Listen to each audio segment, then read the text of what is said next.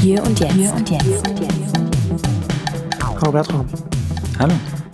Da hat schon fast schon Tradition, wenn ich hier äh, Podcast anfange, dass ich irgendwie völlig entsetzt äh, darüber rede, wann die letzte Aufnahme äh, war. Ich hatte das jetzt mit, mit Matthias für, für die Open Web Ausgabe. Die letzte bei äh, hier und jetzt haben wir das gemacht und Neuheitscast ist auch so ähnlich. Neuheitscast haben wir auch schon die, die nächste Ausgabe auch schon geplant jetzt. Also da machen wir jetzt mal ein bisschen auf Clubhouse, da Christoph und ich mit anschließender Diskussionsrunde. Auch ganz spannend. Aber wir haben jetzt hier äh, leider äh, so ein bisschen schleifen lassen. Wir hatten die Nummer 6, das war damals noch IGTV versus TikTok, hatten wir im November 2019, ist das rausgekommen, haben wir glaube ich auch zwei Monate vorher so aufgenommen gehabt. Und ähm, dann haben wir 2020 dann, haben wir einmal im Juni haben wir dann nochmal aufgenommen, das Vakuum des Kinos, also haben wir sozusagen unsere große Corona-Ausgabe ist das gewesen. so was mittendrin. Und das, ähm, wir, sind ja immer noch mittendrin und weiß nicht, wie lange wir hier ja. in Deutschland noch mittendrin sein werden.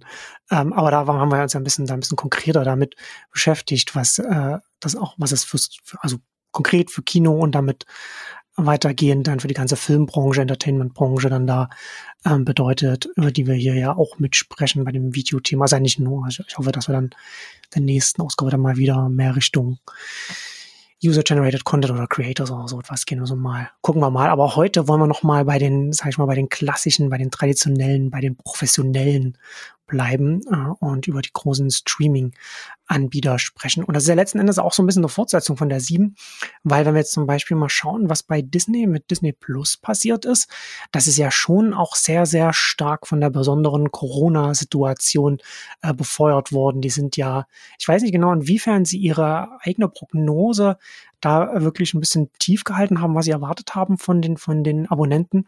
Aber so oder so haben sie ihre eigenen Erwartungen und die von allen anderen äh, weit überstiegen. Ich glaube, es war in der, in der letzten oder vorletzten Quartal äh, Earnings Call bei, den, bei Netflix wo Reed Hastings dann auch seine Überraschung auch kundgetan hat, äh, was mit welcher Dynamik Disney Plus neue Abonnenten aufgebaut hat innerhalb von so äh, sehr kurzer Zeit ich würde sagen, ich glaube, jeder, der eingangs mehr erwartet hätte, wäre, wäre wahrscheinlich sehr wahnsinnig gehalten worden. Also ich fand. Ja, wäre ausgelacht Prognose, worden. Ja, also die Prognose war jetzt nicht, nicht äh, übermäßig konservativ oder so, aber ich denke, also sie hat natürlich einige, also Corona hat ihnen sicherlich in dem Bereich in ihres Geschäfts massiv geholfen natürlich, aber das ist nicht der einzige Grund und ich denke einfach, also für mich ist so ein bisschen, man sieht halt, was was eine Konsequenz von Unterschied macht. Also ich finde, hm. Menschen merken eben, wenn sie Produkte nutzen, meinen die anderen es ernst oder ist es einfach so eine, ja, ne, die wollen halt auch mitspielen.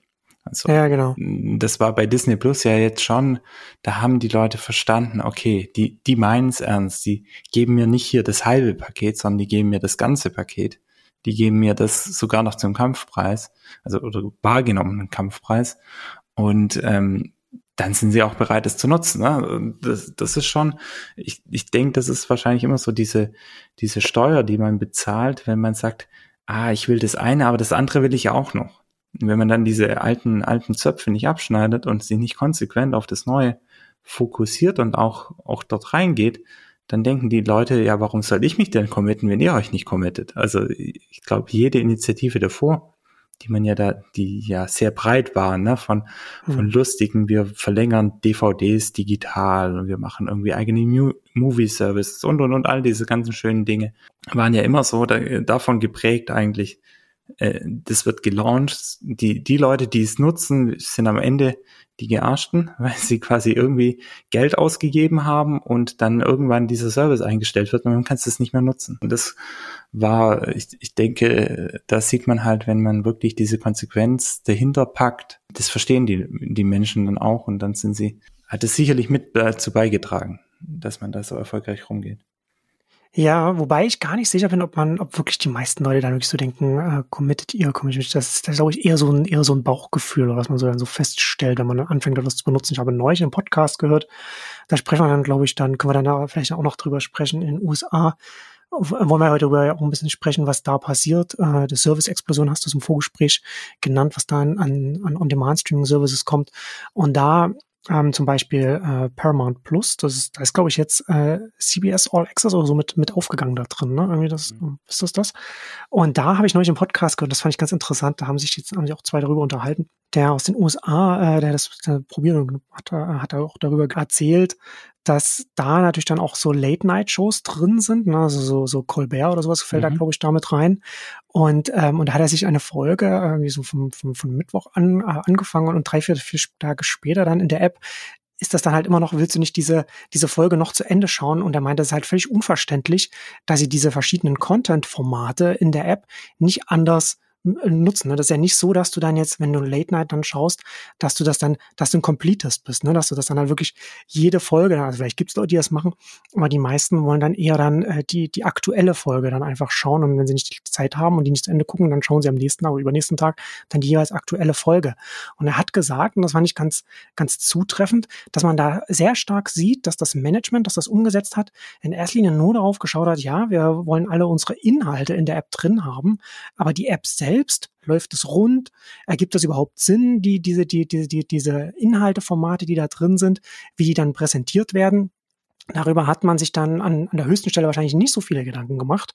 Und das merkt man an der App. Und das ist dann das, was du jetzt gerade auch gesagt hast, wo ich glaube dann, als wenn man das dann als, als Zuschauer, Zuschauerin, wenn man das dann konsumieren will und dann ständig gegen in, in die Probleme reinläuft von so einer App, dann äh, frustriert das und dann gibt man vielleicht nicht gleich auf, aber, aber das ist halt nicht das, nicht das Erlebnis, das man haben will. Und gleichzeitig hat man natürlich auch jetzt einen Netflix und, und Disney Plus und, und andere, die einem auch gute Inhalte liefern und wo aber die App auch nicht, nicht im Weg steht. Nee, ja, auf jeden Fall. Also aus meiner Sicht sind es ja, natürlich ist es keine rationale Entscheidung. Ne? Also das, äh, ich bewerte einen Service nicht bewusst auf dieser Dimension, ne, meinen die es ernst oder meinen die es nicht ernst. Aber ich spüre das. Und ich spüre das auch in dem Maße, in dem sie bereit sind, zum Beispiel Risiken einzugehen. Nehmen wir The Mandalorian. Hier wird jetzt immer gesagt, ne, das ist so ein Zugpferd. Natürlich, das war ein Riesending für Disney Plus, ne, unglaublich wichtig, dass sie diesen Inhalt exklusiv für, für Disney Plus produziert haben und es dort released haben. Aber auf der anderen Seite, denk mal, was das für ein Risiko war, mit dem sie da reingehen. Ihr beste Intellectual Property haben sie genommen, Star Wars. Wobei Star Wars jetzt nicht das Beste. Ja, kann wir jetzt drüber. Also, also weder, weder aktuell, weder qualitativ noch, noch was die, noch Return of Investment angeht. Ja, aber in, in, also, in, beiden, in, in, beiden Dimensionen schlägt da äh, das Marvel Property gerade Star Wars um Längen. Marvel, ja, ja, also auf jeden Fall, aber wo, wobei du da schon, also wenn du dann nicht mit Avengers reingehen will, willst ne, und mit Film, ist es, also ich bin mir nicht sicher, ob sie so eine Serie auf Marvel hinbekommen hätten. Ne? Also so was, was dann wirklich in dieser Breite zieht. Wobei sie Marvel ist, bei WandaVision also, soll ja auch sehr, sehr erfolgreich gewesen sein. Ja, aber das, also so, so das, ich, ich fand das schon wichtig, dass sie, also hm. Star Wars, vor allem weil sie da eben, sie sind da rein und sie haben das gemacht, ne? Und stelle, also A, das wurde nicht billig produziert, also es wurde ja, sehr, ja. sehr, äh, ich sag mal, äh, Cutting Edge produziert, und haben ja dann neue Produktionstechniken ausprobiert und alles, aber sie haben jetzt nicht gesagt, hier billig. Und selbst mit ihren ursprünglichen Projektionen war dann so die Sache, naja, lohnt sich für die paar Abonnenten, ne, das da nur da zu re äh, releasen sowas Teures, ne, in diesem Kontext. Mhm. Und so, und stell dir vor, was das für Prügel gegeben hätte, ne? Also wenn das jetzt nicht, jetzt, jetzt ist es natürlich einfach, im Nachhinein zu sagen, hier, aber wenn, davor, wenn du nicht weißt und du release das zu Tag eins sozusagen, wo dieser Service null Abonnenten hat und machst so, so einen riesen Investor rein, und, und das zu tun und zu sagen, hier, das ist so ein bisschen. Und ich finde, das ist schon eben gerade auch das Interessante, ne? Also da hast du gemeint, wo man auch den Content mitdenkt. Welchen Content brauche ich denn? Also wenn ich das nur als ein Gefäß denke, also du bekommst halt all das, was du im Fernsehen auch bekommst, neu aufbereitet und kannst es halt dann convenient schauen, so, dann hast du Streaming nicht verstanden. Also so, dann, dann ist es eben nicht das. Also es geht nicht darum, einfach das zu repackagen. Es geht darum, äh, quasi das, das zuzuschneiden auf die Nutzungssituation, auf, auf die Gegebenheiten, auf die Release-Zyklen, auf, auf den ganzen Kontext und so. Und das ist schon unglaublich wichtig. Und da gerade so, also ähm, ich sehe da eine riesen Herausforderung, weil sowas wie du sagst, ne, diese ganzen Shows und so, die müssen sich in meinen Augen neu erfinden. Also so ein Inhalt, ich, also ich denke, die Bedürfnisse gibt's auf Streaming-Plattformen auch. Aber die, die Ausgestaltung dessen, wie das sonst funktioniert, ist, ist glaube ich, eine komplett andere musst du das, das musst du komplett anders machen. Und du kannst es wahrscheinlich auch noch komplett anders denken. Du hast ja ein ganz anderes Setting. Du bist digital, die Nutzerinnen und Nutzer können interagieren, die können mitmachen. Ähm, du kannst live ganz anders denken, du kannst auch on demand da ganz anders denken. Wo ist denn da auch die Content-Innovation, ne? Auf dem Level. Und auch in Richtung eine Formatentwicklung zu gehen. Und das wird dann, wenn du quasi Shows und, und quasi, das wird alles noch folgen. Also im Moment sind wir sozusagen auf diesem Spektrum der, der Farben der Inhalte sozusagen auf der Ebene, ja, wir, wir mhm. transformieren ne, das Fiktionale. Also wir nehmen Serien, wir nehmen Filme, transformieren die ins Digitale. So, weil das, weil sich da nicht ganz so viel ändert. Also es ändert sich auch was, aber nicht ganz so viel.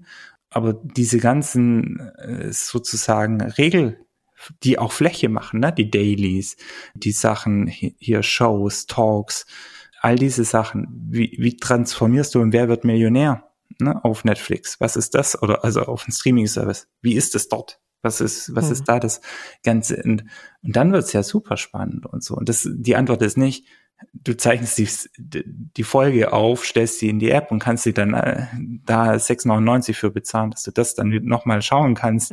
Und dann empfiehlt dir noch die App, wenn du nach einer Viertelstunde abgebrochen hast, das, das drei Wochen später, dass du es doch bitte Fernseh schauen sollst. Also das ist nicht die Antwort, garantiert nicht. Ja, und ich ja. finde, da ist vielleicht auch, wenn man, wenn man nochmal schaut, für mich ist es nicht die Frage, ob sich das auch transformieren wird, sondern wie. Also, ne, und, und das wird dann nochmal super spannend, weil da auch sehr, sehr viel Kreativität freigesetzt wird. Andere Shows, andere Partizipationsmöglichkeiten, andere Formen der Darreichung, vielleicht auch, ich bin mir auch gar nicht so sicher, ob das quasi in den jetzigen Gefäßen stattfinden kann. Also ne, kann eine Netflix so breit werden, zum Beispiel, dass das dorthin geht. Also sie haben sich auch sehr bewusst auf ein Spektrum fokussiert und gehen nicht in die anderen. Ne? Sie sagen, wir, wir tun kein Live, wir, wir machen keinen Sport, wir machen X, Y und Z nicht und so. Und das öffnet ja dann auch wieder die Tür für andere Bereiche. Absolut. Ähm, das ist ein sehr interessanter Aspekt, so diese, äh, die Frage nach der Innovation auf den Content-Formaten, weil ich finde ja, dass wir da jetzt hier gerade was äh, Bewegtbild im Internet angeht, wir jetzt so eine riesige Bandbreite haben. Ne? Also wir haben ja jetzt, wo wir jetzt heute reden, so Disney Plus, Netflix und Amazon Video und so weiter. Das ist ja eine digitale weiter, weiter, digitales Weiterdenken von dem, was wir schon kennen, was du gesagt hast, TV-Serien, äh, Filme und vielleicht auch noch so Talkshows und so etwas. Ähm, und gleichzeitig haben wir an einer anderen, an einer ganz anderen Stelle, also YouTube, Twitch, TikTok, da haben wir ja diese, diese ganzen neuen Formate und diese ganzen neuen, neuen Herangehensweisen. Das ist ja schon parallel äh, ex existiert das jetzt. Ja, also es ist schon interessant, inwiefern sich das dann gegenseitig dann auch mal noch befruchten wird. Aber da, das ist natürlich schon noch sehr von den, von den Formaten selbst sind wie, zu, wie, wie es auch zu erwarten ist, die klassischen On-Demand-Streaming-Anbieter natürlich sehr konservativ. Die Frage ist halt, also sozusagen, äh, teilt sich's an, an gewissen Formatgrenzen. Also zum Beispiel, was weiß ich, die Dailies äh, werden ersetzt durch, durch halt äh, Stories, ne, die dann auf Instagram mhm. oder, oder von mir aus TikTok und so ab, äh, stattfinden, wo du quasi im Leben einfach dein, deiner Lieblingsinfluencerin, deines Lieblingsinfluencers mitlebst.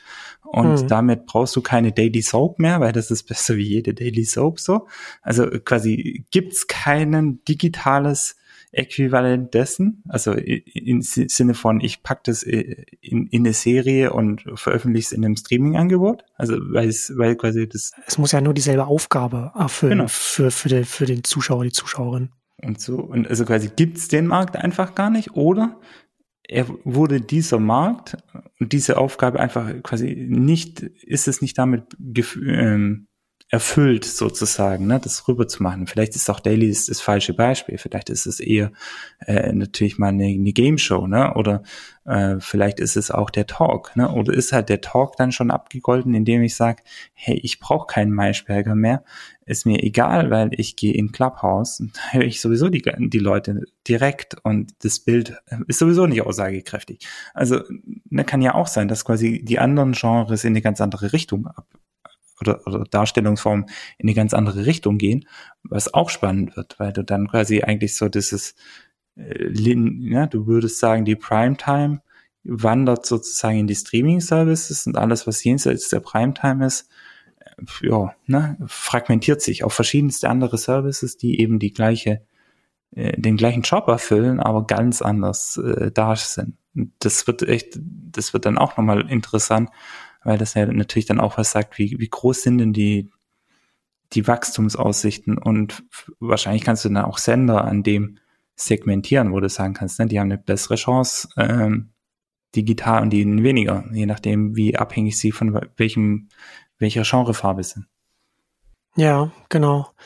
In dem Zusammenhang, was ich ganz interessant finde, wenn wir da schon darüber sprechen, ich hatte da in den in Nexus 59 darüber geschrieben, was Netflix jetzt mit den Fast Loves macht. Das ist jetzt ja hier noch nicht verfügbar. Also es, ähm, so machen sie quasi so einen TikTok-ähnlichen Feed. In der Netflix-App ist erstmal nur in englischsprachigen Ländern, USA, Kanada, Großbritannien und Australien.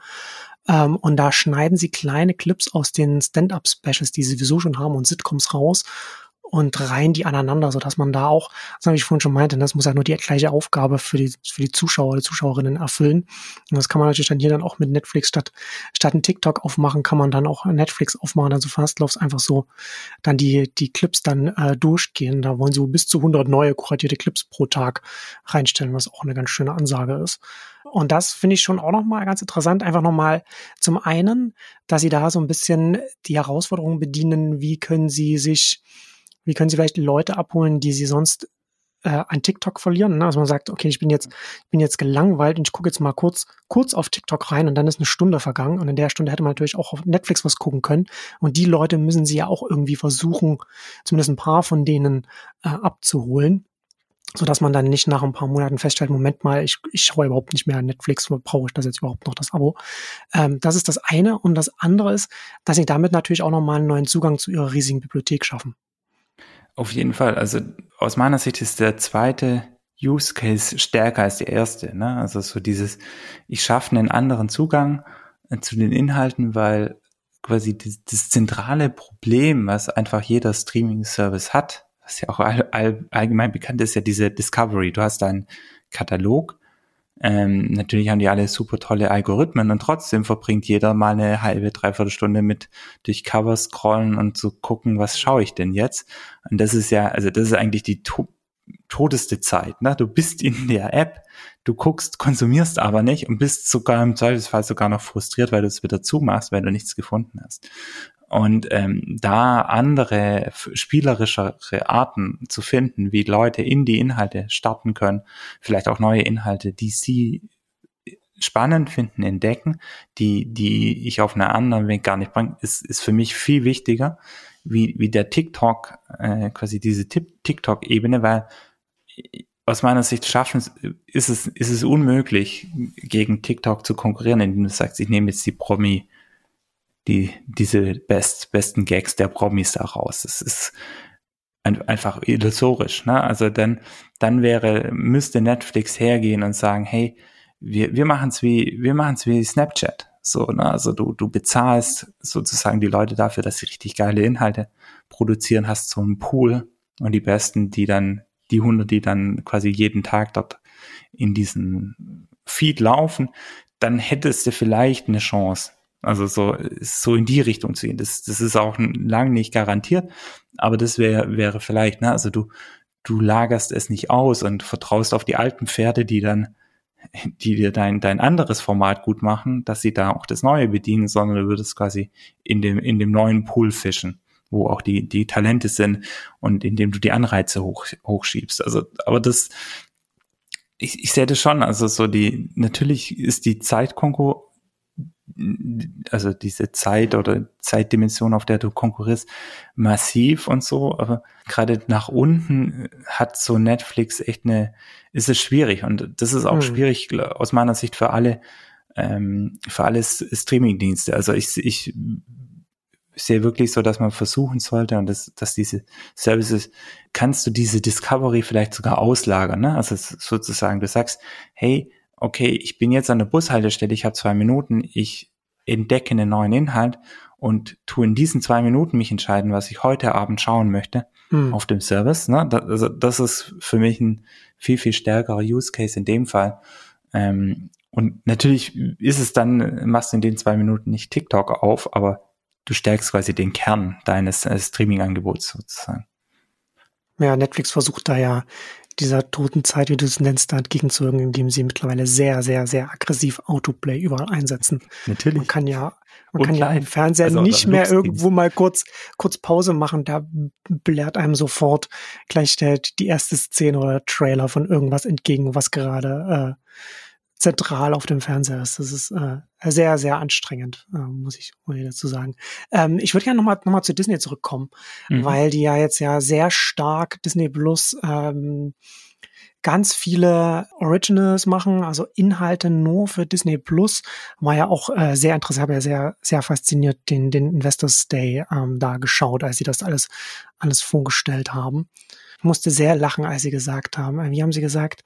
Die Fans werden sich freuen, dass, ähm, wie heißt der Schauspieler, der, der, der in den, in den Star Wars Prequels äh, Anakin Skywalker gespielt hat, dass der, dass der wieder zurückkommt.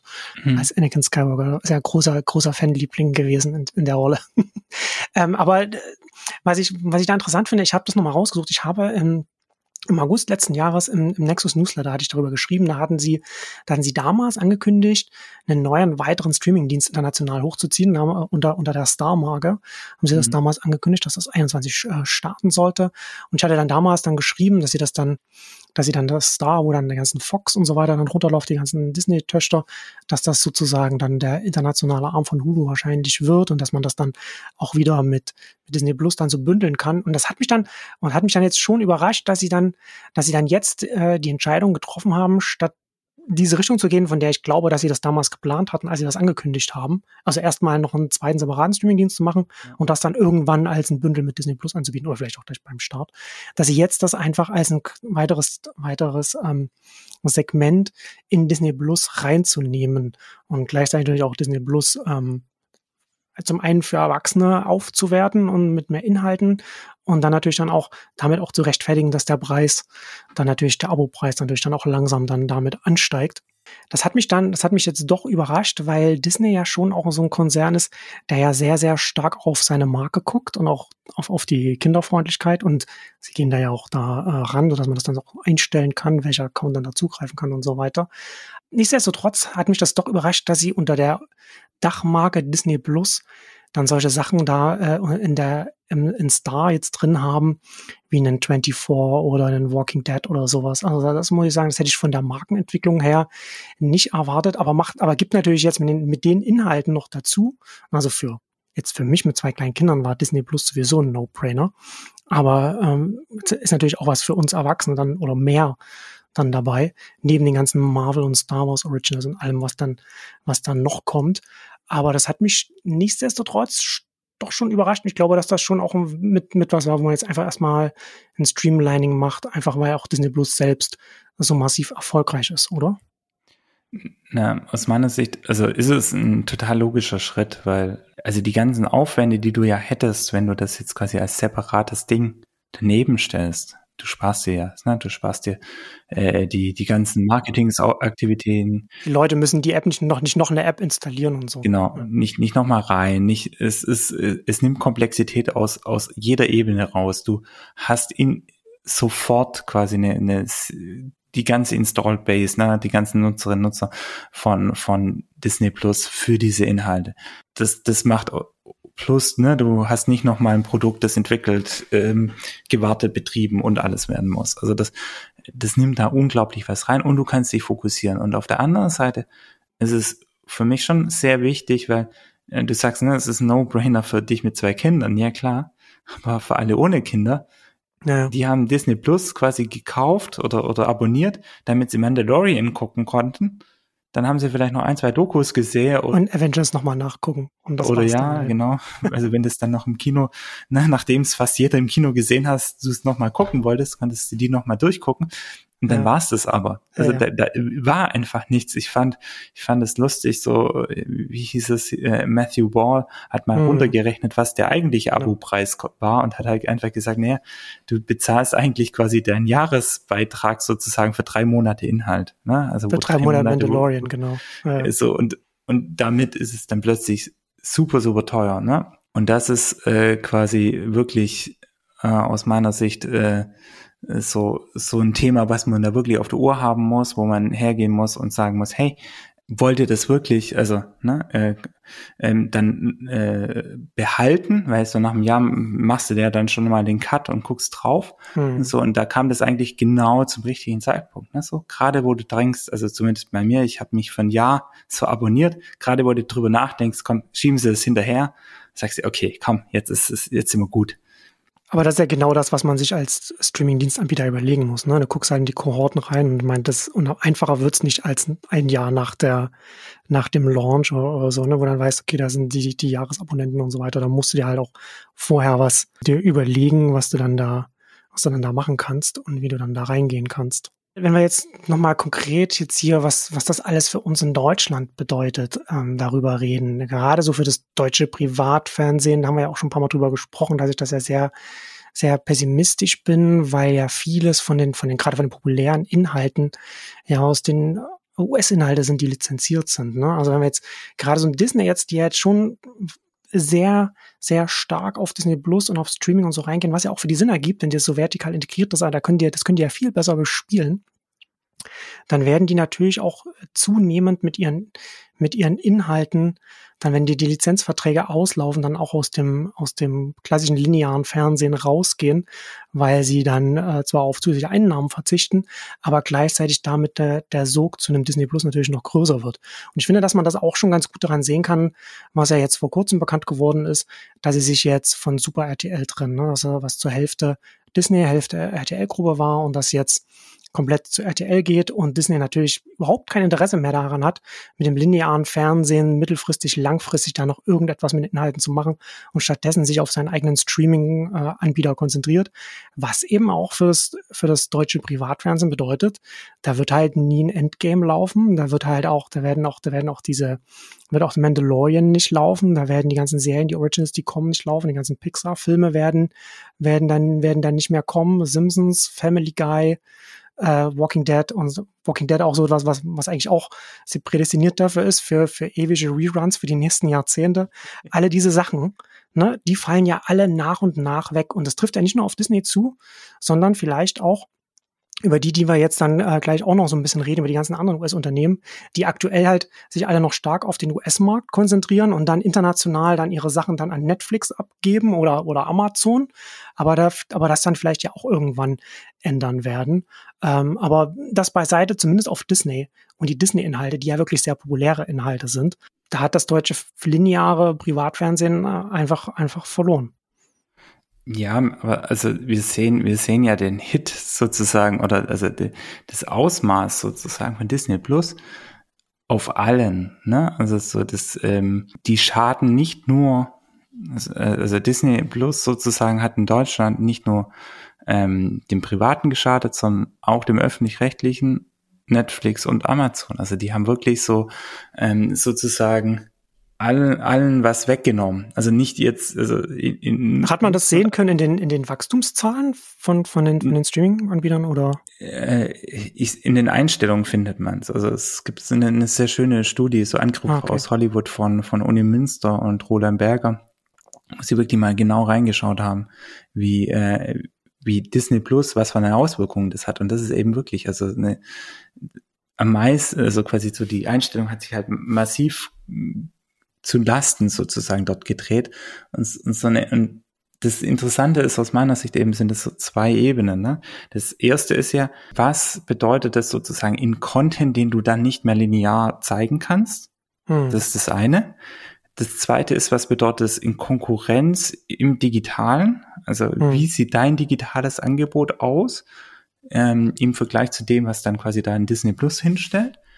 Und quasi, wenn, wenn dann eben was bedeutet es auch in Auslastung dessen? Also quasi das, jeder Sender hat ja dann doch für sich so eine Nische gefunden, ne? so eine Aufgabe gefunden, hat ein Publikum, ein Stammpublikum und, und bedient es und dann verteilen sich die Formate auf die Sender und, und da hat dann jetzt jeder so seine Nische. Und das ist eben, wenn jetzt quasi online die kommen und so ein Disney Plus da reingeht, ich meine, mit, mit gerade diesen Kinderinhalten, ne? Hm. Wie du sagst, zwei Kinder ist No-Brainer. Na klar, was ist denn dann? Also so, ne? Was bedeutet das für ein Kika? Was bedeutet das für ein äh, Super RTL? Was bedeutet das für eine Nickelodeon? Im Linearen, ne? Also da spürst du es ja dann sofort so. Und da ist es, glaube ich, auch bei der Zielgruppe natürlich. Ne? Also da ist ja Streaming auch viel geiler, weil dann kannst du es einstellen, guck dir in einen Film, dann läuft es nicht noch nachher weiter, musst du nicht darum kämpfen und so. Und, und ganz viele solche Dinge. Und, und der dritte Aspekt für mich ist einfach, wie viel, wo sind die, das ist auch schön in der Studie mal auf, aufgegliedert, wie viel wird denn im Content-Budget investiert in die, quasi in diese äh, digitalen Bereiche. Und das ist, das ist einfach Wahnsinn im Vergleich, ne? Also weil du äh, sozusagen, selbst wenn du solche Dinge nimmst, wie dann halt Disney, ähm, oder, also quasi doch noch traditionell ausgerichtet ist, ist ja jetzt nicht alles, dass Disney nur noch für Disney Plus produziert, ne? aber das sind halt die Content-Budgets ganz anders allein, also die, die investieren einfach prozentual ist zehnfache von dem, was, was hier in Deutschland investiert wird in, mhm. in, in digitale Produktion, Digitalbudget und so. Und das ist, äh, also das ist aus meiner Sicht wirklich entlarvend, wenn du irgendwie siehst, quasi einerseits sozusagen, dir fehlt dann was linear, dein Brot- und Buttergeschäft, du hast eine massive Konkurrenz digital, die dir quasi im linearen, im linearen schadet, also wirklich äh, nicht nur digital, sondern im, und die gleichzeitig quasi die, die, der Wettbewerb im Digitalen schwieriger macht und du hast gleichzeitig nicht das Invest in das Digitale, dass du sagst, in dem Bereich können wir die angreifen, dass du dort eine, eine Basis hast, auf der du konkurrieren kannst. Das ist, das ist wirklich essentiell, also, äh, katastrophal, also sozusagen. Du hast auch nicht die Zukunft, um, um dort reinzugehen. Und, und noch diesen, also du hast noch nicht mehr angefangen, diese Rampe hochzugehen, um, um den Switch zu machen. Und das ja. ist, äh, glaube ich, wirklich, für, für mich ist immer so, das große Asset, was ja jeder Sender hier in Deutschland eigentlich hat, ist ja, du hast eine existierende Reichweite, du hast ein existierendes Publikum. Jetzt ist die Frage, wie kannst du dieses Publikum aktivieren, dass du es digital halten kannst und, und dort hinbekommst. Und eigentlich müsstest du ja so sagen, mein lineares Programm ist eine riesige Werbefläche für mein digitales Angebot. Ich will am Schluss alle, die ich dort habe, Minimum digitalen haben, idealerweise noch mehr. Hm.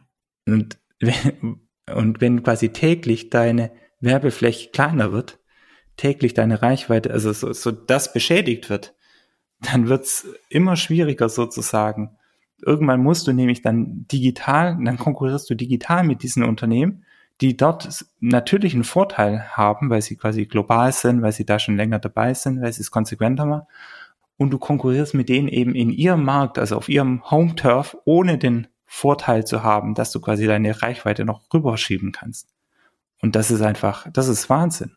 Also so, du musst durch jedes strategische Asset, was du hast, einsetzen. Das, das ist wirklich für mich halt so, die, je länger du wartest, dieses Asset in ein Spiel zu bringen, hm. umso, umso schwächer wird das Asset, umso, umso schwächer wird die Position und umso schwieriger wird's. Also ich will nicht sagen unmöglich, aber es wird umso schwieriger ja. zu konkurrieren. Ja, ist ein Überlebenskampf. Wir haben ja über die über die strukturellen Ungleichheiten haben wir ja hier auch schon gesprochen, ne, dass natürlich dann Netflix und Disney Plus und auch Amazon die Kosten natürlich auf internationale Abonnentenzahlen verteilen kann und damit natürlich auch mit ganz anderen Zahlen rechnen kann als ein Unternehmen, das jetzt in Deutschland oder im deutschsprachigen Raum aktiv ist und, und dafür produziert und dann entsprechend äh, auch mit, mit, einem, mit, einer, mit einer anderen Grenze arbeiten muss, was, was die Erlöse dann da, da angeht. Ich glaube auch, dass, ich glaube, dass, ähm, was Disney Plus ja vor allem auch gemacht hat oder, oder dabei ist zu machen, ist, ist diesen, diesen Mindshare auch zu verändern. Ne? Also hast also Netflix hatte ja auch oder hat auch Hits wie Stranger Things und so weiter, aber das ist ja das ist ja kein Franchise oder, oder keine Serie, die, die auch nur ansatzweise im Vergleich steht äh, zu, zu einem Star Wars oder zu Pixar-Filmen oder, oder zu einem Marvel und so weiter. Ne? Da hat ja, da hat ja Disney hat ja eine ganz andere Strahlkraft, die es da mit seinen Marken mitbringt, wo halt nicht einfach nur da fehlt dann was äh, zum, zum Befüllen des Programmierens, sondern das ist eine Lücke, die auch, die auch wirklich sichtbar ist. Ne? Das hat die, die Pixar-Filme dann fehlen, die Marvel-Filme fehlen, die Marvel-Serien fehlen, die Star Wars-Serien fehlen, die Star Wars-Filme fehlen im, im, im linearen Fernsehen. Das ist ja schon, das ist ja keine unsichtbare Lücke wie, wie bei Stranger Things und den ganzen Netflix-Serien, sondern eine sehr sichtbare Lücke im, im TV-Programm.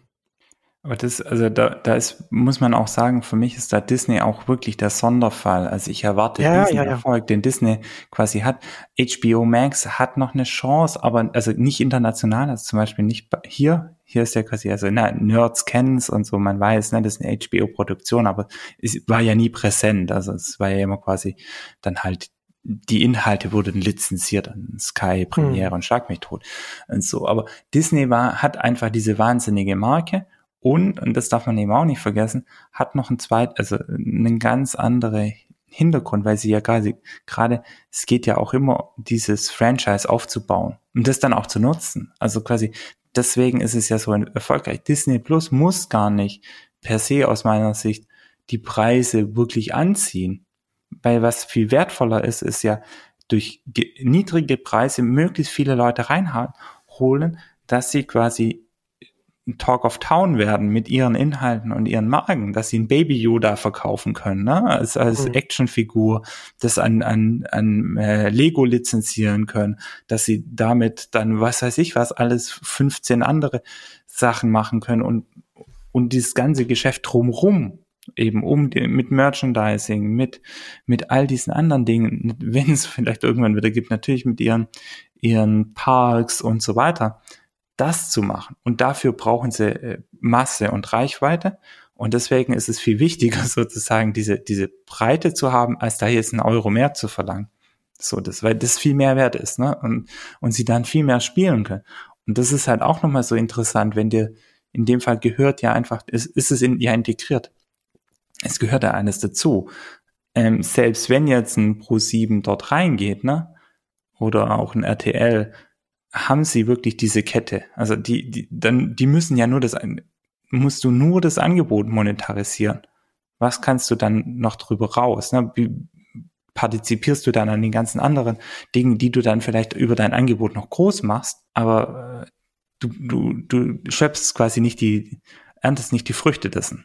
Und das ist halt das Tolle an Disney, ne? Sie können mhm. das machen und sie sind deswegen natürlich, indem sie mit ihrer Marke reingegangen sind, die ja weltweit einfach bekannt hat, haben sie es natürlich auch auf alles auf diese Karte gesetzt, aber es war gut und richtig. Ja, genau, das ist ja das, da haben sie ja das, das bekannte Disney-Schwungrad mit den Vergnügungsparks und den Inhalten, alles, was sich das, was sich dann so gegenseitig dann unterstützt und, und sich helfen kann. Ähm, wir müssen langsam zum Ende kommen, aber vielleicht zum, zum Abschluss noch ganz kurz, zum Abschluss noch ganz kurz. Du hast ja ähm, das schon angedeutet, in den USA es passiert da ja auch einiges in der Richtung. Äh, HBO mit HBO Max, Paramount Plus, was jetzt glaube ich, auch wieder so ein Zusammenschluss oder, oder sowas ist. Also, also Paramount auch interessant. Also die ganzen Plus. Ne? Also Disney kennt man ja, Disney Plus. Ist aber, aber kein Mensch kennt, kennt Paramount. Das ist unter anderem, was ich vorhin schon sagte, CBS All Access, was auch kein Mensch kennt. Aber das ist dann unter anderem so das Star Trek Franchise, was dann da, was man dann da versucht, damit dann die Leute dann reinzuholen. Dann Peacock, das ist, glaube ich, NBC, dann so The Office und so weiter, glaube ich. Hat das, welche Auswirkungen hat das für uns hier äh, in Deutschland oder, oder hier in Europa? Ich habe den Eindruck, dass die alle sehr stark auf ihren Heimatmarkt noch fokussiert sind und die und, und das alles refinanzieren, indem sie ihren großen Konkurrenten Netflix oder, oder, oder Amazon äh, die internationalen Rechte äh, äh, zuschieben, um das auch wieder alles refinanzieren zu können. Oder siehst du da auch Anstrengungen, da auch mehr international zu machen. Ich sehe ja zum Beispiel auch gar nicht, ob die wirklich so erfolgreich sein könnten, sich dann noch zusätzlich noch zu etablieren neben einem äh, äh Disney, Amazon, Netflix. Und ich meine, dann haben wir ja auch noch, dann haben wir ja auch noch die Geräteanbieter, so Apple mit Apple TV Plus. Ja. Äh, die sind ja da auch noch drin. Und jetzt ganz frisch, äh, Roku steigt jetzt auch in seine eigenen Originals ein. Äh, halte ich auch für eher gewagt, dass sie das machen, aber offensichtlich halten sie das für notwendig. Ähm, aber jetzt so die, die, die großen Unterhaltungsunternehmen und, und, und Networks aus den USA, muss man von denen was erwarten, dass die hierher kommen oder, oder werden die einfach hierzulande auf absehbare Zeit Netflix und Co. stärken? Also aus meiner Sicht, also ich, ich sehe schon, in den USA ist ja quasi so, ich glaube, so diese Kabelbills, ne, die du hast, dann hast du deine 150 Dollar im Monat. Von ja, daher ja. hast du sozusagen, wenn du das mal ab, ab äh, bestellst und du dafür Netflix holst und Disney Plus holst und HBO Max holst, da hast du schon Luft. Ne, dann kannst du dir noch dein ESPN Plus dazu buchen. Also von daher ist sozusagen in dem Budget einfach per se schon ordentlich Luft drin, da verschiedenste Dienste auch zu machen. Und ich sehe schon, dass, dass wir jetzt nicht nur zwei oder drei da haben werden, schon, sondern mehr. Aber gerade international haben die es einfach aus meiner Sicht sehr, sehr viel schwieriger. Gerade weil du, wie du sagst, ne, weil viele Rechte, also weil sie sagen, ich will auf dem Heimatmarkt will ich gut dastehen, international verkaufe ich, verticke ich einfach die Rechte und dann kann, äh, kann Netflix hier Star Trek Discovery äh, hoch und runter spielen in Deutschland, ist mir doch egal. So. Und das müssten sie ja dann erst wieder zurückholen und das ist dann auch wieder die Kon ähm, diese Konsequenz, ne, über die wir geredet haben. Mhm. Sind die wirklich so konsequent? Können sie das durchziehen? Und das andere ist, diese Marken sind halt hier null bekannt, also die fangen halt wirklich bei null an was es auch aus meiner Sicht sehr, sehr herausfordernd macht und so. Und von daher, ich erwarte schon, dass wir noch, also so ein HBO Max würde ich auf jeden Fall äh, hier erwarten und auch ein Roku und auch andere, die, die hier noch stattfinden. Also, dass sich auch hier die, die Landschaft noch ausdifferenziert und breiter wird und man schon auch in die Richtung kommt, dass es also normal ist, nicht einen zu haben, sondern zwei, drei, vier, ne? Hm. Aber das, das, das, das meinte ich, aber das so, das macht halt die Situation quasi auch hier im Markt nicht einfacher. Ne? Also ja, wir werden eine Anzahl von Plätzen haben und die, die werden gefüllt. Und wenn die zuerst also quasi schneller oder besser gefüllt werden mit, mit Inhalten aus dem Ausland äh, oder Anbietern aus dem Ausland, dann wird's halt schwierig, was bleibt dann noch über? Und so. Mhm. Und das, von, von daher sehe ich schon, also ich, ich würde da auch, äh, ich erwarte stark, dass wir da ein, zwei Launches sehen werden, die einfach komplett hops gehen also nicht funktionieren. Auf der anderen Seite aber auch, die müssen ja vielleicht dann in bestimmten Fällen gar nicht so, so breit, also so erfolgreich sein wie in Disney Plus, ne? Die müssen dann, dann eine Nische für sich finden, für ihre Inhalte, wo sie sagen, okay, die kann ich bedienen. Und vielleicht sind es dann die zahlungskräftigsten oder vielleicht sind es dann die in diesem Inhalt interessiertesten. Mhm. Und dann wird es auch spannend. Also so, oder andersrum, ich sage, wir, wir sind noch nicht am Ende. Also wir haben jetzt noch nicht den Markt so, so bleibt, ja, sondern ja. da, da ist noch einiges in Bewegung, ja. was aber auch gut ist. Also es ja. wäre total äh, sch äh, schlimm, wenn wir jetzt schon sagen können, okay, komm, das ist die Aufstellung, da geht's jetzt die nächsten 20 Jahre ran.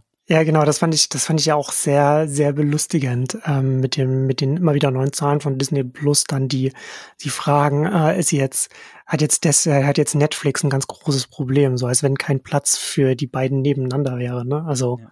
das ist, das funktioniert, also es ist ja nicht so, dass, dass jeder Abonnent, der, der Disney Plus jetzt sich zulegt, dass der oder die dann äh, von Netflix weggeht. Ne? Es ist halt eher so, dass der Streaming-Markt an sich jetzt erstmal erstmal wächst. Das ist, ist ja alles, wie du schon sagst am Anfang. Ich, also ich sehe es auch so ähnlich wie du. Ne? Ich glaube auch, dass ein HBO Max kann ich mir auch vorstellen, die haben ja auch starke Inhalte auch noch vergleichsweise. Ne? Die ganzen HBO-Serien ähm, und dann fällt da ja auch noch äh, DC rein, genau, äh, alles was von Warner da noch mit, mit dranhängt, also das ganze äh, äh DC Comics, die, die Geschichten, ne? also die Filme zumindest. Ne, da ja auch eine, eine, eine konsequente Entscheidung, ne? Alle, alle Kinofilme dort reinzugeben Klar, kannst du jetzt im Moment einfacher treffen, wenn keine Kinos offen sind. Aber auch Aber interessant, ne, was das für eine, was das für eine Diskussion auch zu Recht losgetreten hat zwischen den, zwischen den Machern der Filme und dem Anbieter. Ne? Also jetzt einfach zu sagen, jetzt machen wir das jetzt hier. Da hast dann so Wonder Woman äh, 84 äh, und sowas. Und, aber das ist ja dann auch ähm, zum Teil, äh, wie äh, Christopher Nolan hat es gesagt, ne? dass man dann, man hatte eigentlich, man hat den Film gemacht, damit, dann, damit man dann in, in den Theaters, in den Kinos sehen kann. Und ich glaube, ja, ich weiß nicht, wie er es gesagt hatte. Und jetzt wird es einfach auf einem drittklassischen Streamingdienst äh, rausgeballert oder so, so, so ähnlich. Und da hat er natürlich auch nicht, nicht ganz Unrecht. Ja, aber das, also das, ich finde natürlich, ne? Aber andererseits ist es doch vielleicht dann auch, wo man sich hinterfragen muss. Also äh, ich, ich bin ein großer Kinofan oder so, aber ja. das auf der anderen Seite, wenn, wenn du den Auftrag bekommst, so einen Film zu machen für so einen Streamingdienst, wie sieht er denn dann aus? Ne? Ja. Also quasi die Frage mal rumzudrehen und nicht zu sagen, ja, ihr seid doof, weil für das ist das Ding nicht gemacht. Ja, dann sagen wir uns doch mal, wie was aussieht, was für diese Dinge gemacht wurde. Ne? Also wie unterscheidet sich das im Look, wie unterscheidet sich das im Storytelling, wie unterscheidet sich das im Schnitt, in all den Dingen. Das finde ich ja die spannend. Also nicht, nicht das quasi nach hinten gerichtet zu sehen, sondern nach vorne äh, mhm. zu übernehmen und, und als Aufforderung zu sehen, da, da das sich mit zu verändern und, und das mit anzunehmen. Äh, natürlich, ja, kannst du sagen, ich bin der, der Kinofilmemacher, fertig, Punkt. Aber das wird leider wahrscheinlich nach der Pandemie eher äh, noch ein größeres Nischendasein sein oder immer mehr zu einem Nischen-Dasein kommen als, als, ähm, als den Treiber, der es mal war. Genau. Und das hatten wir in der letzten Ausgabe ja auch schon so angedeutet oder, oder vorausgeahnt, ne, dass das natürlich jetzt auch das vorher felsenfeste, fest zementierte Release-Fenster jetzt durch die Pandemie auch immer mehr aufgeweicht wird und aufbricht. Und hier ist das halt das extremste Beispiel, was, was Warner machte, die ja auch gleichzeitig mit dem Nolan-Film Tenet auch, glaube ich, die einzigen gewesen sind, die 2020 überhaupt sowas, was in die Nähe von einem Blockbuster kommt, überhaupt äh, in die Kinos gegeben haben. Was, glaube ich, auch ein bisschen damit zusammenhängt. Also so Tenet ist sozusagen die Almosen, die man den Kinos zugeworfen hat und Nolan ja sowieso äh, nur Kino, Kino, Kino will. Äh, und da hat man das gemacht und dann hat man den ganzen Rest jetzt gesagt, der kommt jetzt. Danke, also, dass ihr es mal gleich, für uns ausprobiert habt. Genau. wir lassen das die Leute, die Leute wollen trotzdem nicht sterben für unsere Filme, also machen wir jetzt äh, Streaming sozusagen. Genau. Ja, ähm, genau, dann machen sie es. Und dann, aber, das ist natürlich interessant, dass sie dann schon, sie haben ja schon angekündigt, dass sie dann die, die anderen Filme dann, dass es dann alles parallel in ausgewählten Kinos und dann auch auf dem Streamingdienst dann lauten soll. Am meisten tut's mir ein bisschen leid für, für, für Dune, äh, dass da Besseres verdient hätte als jetzt in, mit der Pandemie. Aber Timing kann man sich nicht immer aussuchen. Nee, das stimmt. Und apropos Timing, wir müssen jetzt auch zum Ende kommen für heute. Ähm, aber wir sprechen uns nicht erst wieder in einem halben Jahr, sondern schon sehr, sehr viel eher wieder. Und äh, dann hören wir uns wieder. Und bis dahin. Freue mich drauf. Tschüss. Mach's gut.